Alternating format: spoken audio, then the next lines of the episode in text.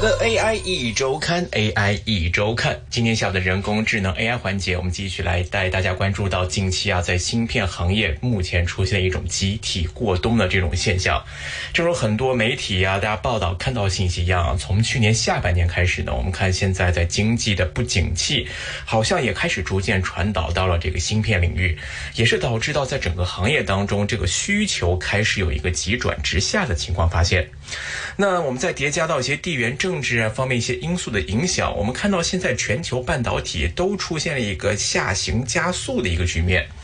一方面，我们看很多公布业绩的芯片企业，他们的业绩呢出现了一个大幅的下滑，而晶圆厂呢也都纷纷调整了一些投资。另外一方面呢，我们看为了节省支出，包括半导体企业在内的很多全球的科技企业都开启了新一轮的裁员潮。尤其啊，在国内方面，因为各种周这这个众所周知的一些原因，那么这种不安因素开始在投资界跟芯片的初创企业之间开始有了一定的蔓延，而且连芯片工程师啊这一类可能曾经是香饽饽的这种行业跟职位，现在也开始感受到了这种寒意。于是现在看到，在内地方面啊，普遍在芯片产业当中活下去，好像已经成为了整个半导体产业的一个关键词。而且各家企业啊，也都是在想尽这个呃各种方法，想要在这样的一个寒冬当中想要熬过来。从几乎所有的半导体公司的财报跟他们对未来的这个预测当中啊，这个大家普遍都会感受到，目前在这个整个行业都是布满了寒意。我们看一些数据方面的消息了。根据半导体行业协会的报告呢，二零二三年一月全球半导体行业销售额总计是四百一十三亿美元。这个数字呢，比二零二二年十二月的四百三十六亿美元下降了百分之五点二，就是环比按月下降百分之五点二，比二零二二年的一月的五百零七亿美元的总销售额下降幅度更是达到百分之十八点五，就是按年同比跌幅有百分之十八点五。其中呢，作为这个全球电子设备制造中心的中国内地地区呢，它的销售同比下滑更是达到惊人的百分之三十一点六，所以说这个降幅在内地体现的是更加的明显。有一些统计数据就显示呢，从去年年底开始的这个不景气，在今年的一季度是在继续的蔓延。前十五大的半导体供应商。在去年第四季的收入，跟二零二二年第三季度相比，下降了是有一成四。下降幅度最大的呢是存储器的公司，下降了是百分之二十五。那么非内存的一些企业下跌是百分之九。在十五家公司当中，仅仅有四家，比如像英伟达、AMD 这样的企业，他们的收入是略有增长，但是这个增幅也仅仅是有百分之零点一到百分之二点四不等的一个轻微增幅。所以整个行行业的这个下滑的态势是非常明显。在今年的一季度，顶级公司的前景指引普遍来看都是比较偏负面、偏暗淡一些。半导体行业呢，通常在今年第一季度疲软，但是呢，大多数公司都预计呢，在今年第一季度还将会要弱于正常的水平。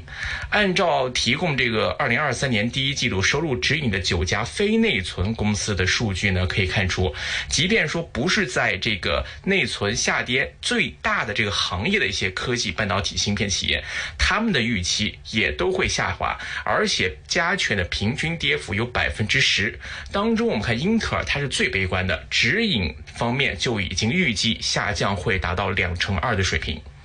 由此我们可以看到啊，这个销售端的不景气正在成为整个行业的一个最大症结。来到设备方面，相关统计也不太理想。以近年来最有购买力的这个中国内地为例呢，有些数据显示，最近的三月，那么在内地半导体的前道制造设备进口金额是三千九百一十九点五百万美元。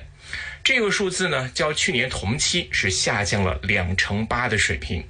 除了其他的一些沉积设备进口金额增加以外呢，其余的设备进口金额同样都有不同比例的减少。具体甚至到像热处理设备这些方面，就散热的一些设备方面，十到十二月的总进口金额三百三十七百万美元，同比下降也有两成二的水平，环比下降更是有两成四。CVD 设备同期进口金额同比下滑百分之二十二。PVD 设备同同期的进口金额是环比下降百分之四十三点八，这个降幅更明显。那还有一些这个干法刻蚀设备同期总进口额环比减少百分之三十四，同比减少百分之二十六，这些降幅都非常的明显。国际半导体产业协会呢，在去年十二月发布了一个二零二二年的全球半导体设备市场的预测数据，当中也显示，虽然二零二二年的设备销售额是再创新高，但是二零二三年预估按年会减少一成六，萎缩到九百一十二亿美元，到二零二四年才有机会可能会恢复成长。所以，在这个需求不振的影响之下呢，我们看这个高位的库存也成为了行业很大的一个困扰。根据韩国媒体的一些报道呢，他们也关注到呢，在今年的前两个月，三星电子的存储芯片业务亏损高达二十三亿美元啊，这也是韩国巨头十五年来的首次亏损，而这个亏损幅度也非常惊人。韩国官方呢，更是在早前的一份声明中就表示啊，这个韩国的芯片库存比一个月前增长了两成八，创下了一九九六年二月以来的一个最大增幅。跟一年前相比呢，这个库存更是环比，这个呃，这应该说是同比吧，是增加了有百分之三十九点五，接近四成的这样的一个程度。之所以现在看韩国芯片呢会有这样的一个惨状，那主要也是因为跟它这个存储芯片的这样的一个比例比较高是有着很大的关系的。那么根据一些数据显示呢，用于手机跟个人电脑方面的这个存储，比如说像 DRAM，它的平均上售价在上季。大跌了百分之三十四点四，跟去年第三季的跌幅呢百分之三十一点四相比呢，这个跌势还在持续，也没有好转的一个迹象。那么在资料中心跟企业客户视为主要产品的这个 NAND 方面呢，这个表现也仅仅是比 DRAM 稍微好那么一点点，仍然还是一个下跌趋势当中。AI 一周看。根据有些台湾媒体呢之前的报道呢，也提到了晶圆代工成熟制成杀价的风暴是在进一步的扩大。那么包括像这个大家会想到低制程工艺在港股方面就是像华虹半导体这些了。而且业界也传出一些消息，就是说由于产能利用率拉升的状况不如预期，也是令到联电呀、力积电呐，还有世界先进的一些晶圆代工厂都祭出了一招，就是说只要来投片，只要来。下订单，价格都可以谈的这样的一些策略，所以导致就是说，如果客户愿意多下单的话呢，这个价格折让的幅度呢可以达到更高。据说呢，可能是有一至两成的一个水平，比之前的一些合作方的这个降价幅度会来的更大一些。台湾有媒体又进一步指出说，之前呢，这个全球第二大晶圆代工厂这个南韩的三星呢，因应这个市况的低迷，就传出啊，说要这个去砍成熟制程的报价，一成的水平啊，要去抢些订单。如今呢，这个这个台厂呢，就为了这个填补产能，那降价幅度要跟韩国去对标，这个降价幅度可能会比三星的降价幅度还要大。这意味着这个半导体啊，就开始进入这个库存调整期，导致整个。晶圆代工的成熟制成工艺转为了这个买方市场，这个态势开始延续，而且呢在持续的恶化当中。除了降价之外呢，这个砍资本支出也是晶圆厂应对这个整个行业寒冬的另外一个方法。像晶圆代工巨头台积电，在今年年初呢，就表示说啊，这个公司呢，今年的资本支出将会较去年历史新高的三百六十三亿美元，哎，会有所下滑，估计呢，会介于到三百二十亿到三百六十亿美元之间。当然了，这个数字可能是略低过了市场的预期。而根据一些韩国媒体的报道呢，原本有意去维持高档资本支出的巨头三星电子呢，也传出可能在今年。是要缩减晶圆代工的投资，呃，也同样凸显出啊，作为行业的龙头的这样的一个削减开支凸显出芯片行业目前整个需求的低迷。花旗集团呢，全球市场的一些的一些研究的人员呢，更是直言说啊，这个随着库存价格的下跌，三星借由削减投资、调整晶片供应策略的可能性在日益升高。而联电也是将今年的资本支出由三十六亿美元下调到三十亿美元，降幅达到百分之十六点七。而有些这个机构就预估啊，这个在公司方面呢，二零二三年的资本支出会降到一百亿元新台币，年减率是超过了百分之四十八。在芯片公司方面呢，除了降价之外呢，去库存也是成为了他们另外一个需要去面对的求生的一个方法。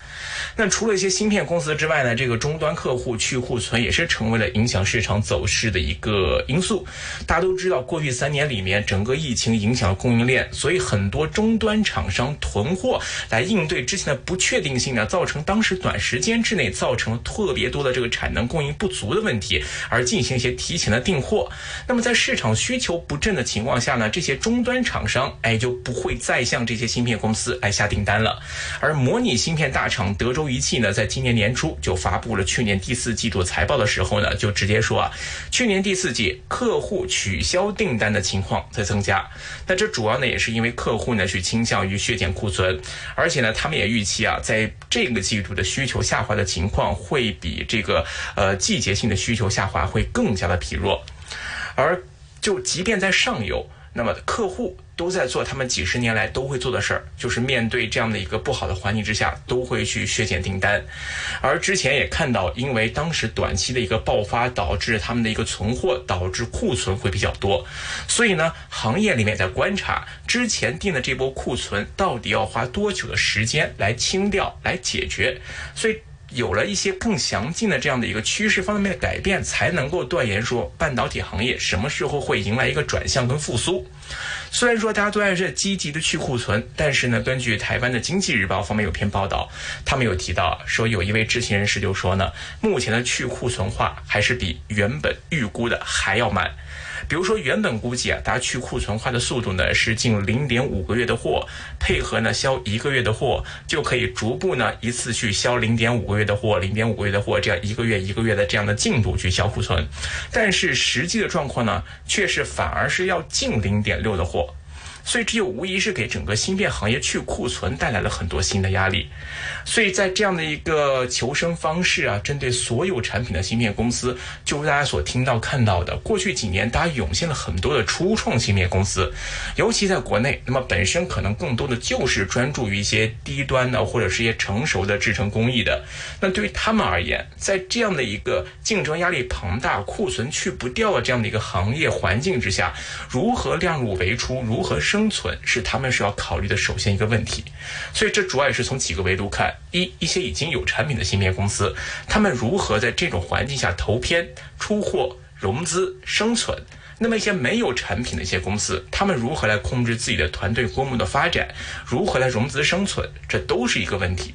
包括在这波半导体行业的下行当中，那。工程师都受到了打击，那么所以可以看到，在整个行业目前这个趋势啊，就是一个非常寒冬的一个感觉。什么时候能够看到行业的趋势出现转向，还要进一步观察，主要就是看这些芯片厂商，无论是终端方面还是底下的供应链方面的一个库存清库存的情况，才可能会看到行业中会什么时候出现一些转机了。好的，今天的分享先到这边，感谢大家的收听，我们下期节目时间再会，拜拜。AI 一周看。